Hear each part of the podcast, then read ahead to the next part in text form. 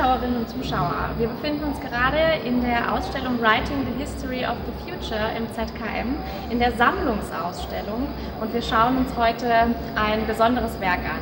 Ich bin Nathalie. Ich bin Oliver. Und über welches Werk sprechen wir heute denn? Wir sprechen heute über Volker Hildebrands Bildstörung.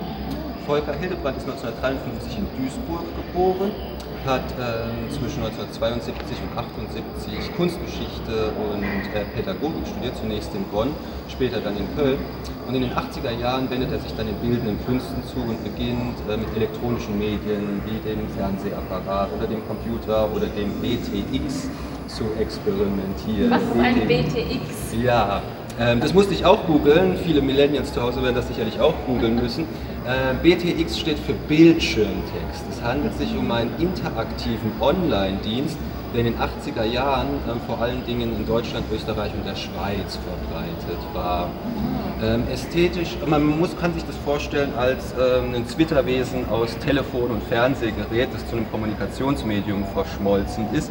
Auf dem Deckel äh, des äh, Fernsehapparats ist häufig ein Telefonhörer zu finden, vorne dran äh, eine kleine Tastatur. Ästhetisch gesehen, ähm, ja, die Bilder, die man übertragen bekommt oder die Informationen erinnern so ein bisschen an das, was man noch als Teletext kennt. Auch das ist äh, für die Millennials bestimmt Google äh, würdig. Jedenfalls hat äh, Volker Hildebrand in den frühen 80er Jahren angefangen für dieses BTX nicht nur Kunstwerke zu konzipieren, sondern auch ganze Ausstellungen zu kuratieren.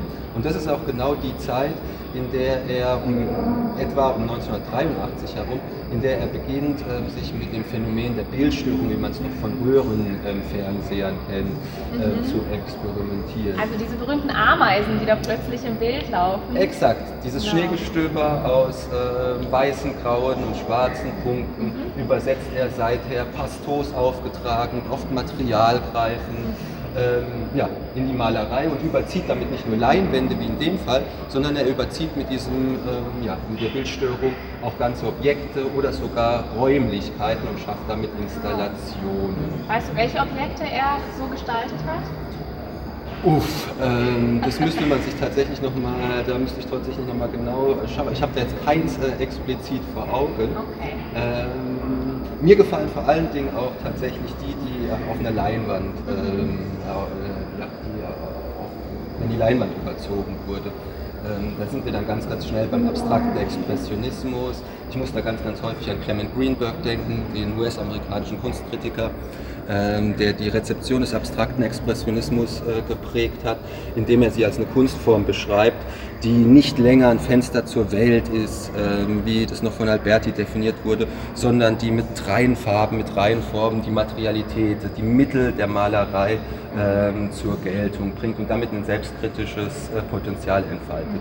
Also wir sehen hier quasi nicht mehr irgendwas Dargestelltes, sondern nur noch Farbe auf Leinwand. Abstrakte Farbe äh, auf Leinwand. Allerdings die Definition ähm, Clement Greenbergs trifft auf äh, Volker Hildebrands aber Bildstörung überhaupt nicht zu, weil sie ja nicht das Medium der Malerei thematisieren, sondern das Medium des Röhrenfernsehers. Ah, stimmt. Vor dem Hintergrund, äh, sie haben aber trotzdem kritisches Potenzial ja. äh, dem Medium gegenüber, allerdings nicht unbedingt dem eigenen.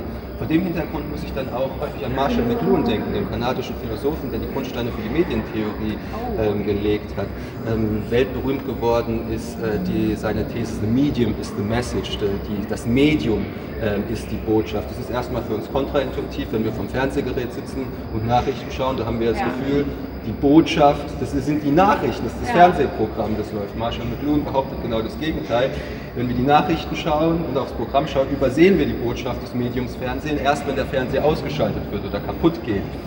Also defekt ist oder die Bildstörung Aha. zu sehen ist. Dann fangen wir uns an zu fragen, was ist denn eigentlich los mit diesem Fernsehgerät? Dann stellt sich die Frage nach dem Medium äh, des äh, Fernsehgeräts. Ja, und ähm, ganz ähnlich äh, fungiert das äh, hier äh, meines Erachtens auch bei Volker Hildebrand wenn er quasi die Bildstörung vom Fernseher ins Medium der Malerei überträgt, da äh, wirft er eine grundsätzliche Frage nach, nach dem Bild auf. Ähm, man könnte ja vor dem Hintergrund auch fragen, inwiefern sind nicht alle Bilder in gewisser Weise Bildstörungen, insbesondere die gegenständlichen Bilder, die uns wie das Fernsehprogramm äh, bestimmte Inhalte suggerieren und damit uns eben nicht ermöglichen, ähm, über das Medium der Malerei an sich zu reflektieren, weil wir eben mit der Landschaftsmalerei oder mit dem Porträt äh, beschäftigt sind. Ganz schön interessant.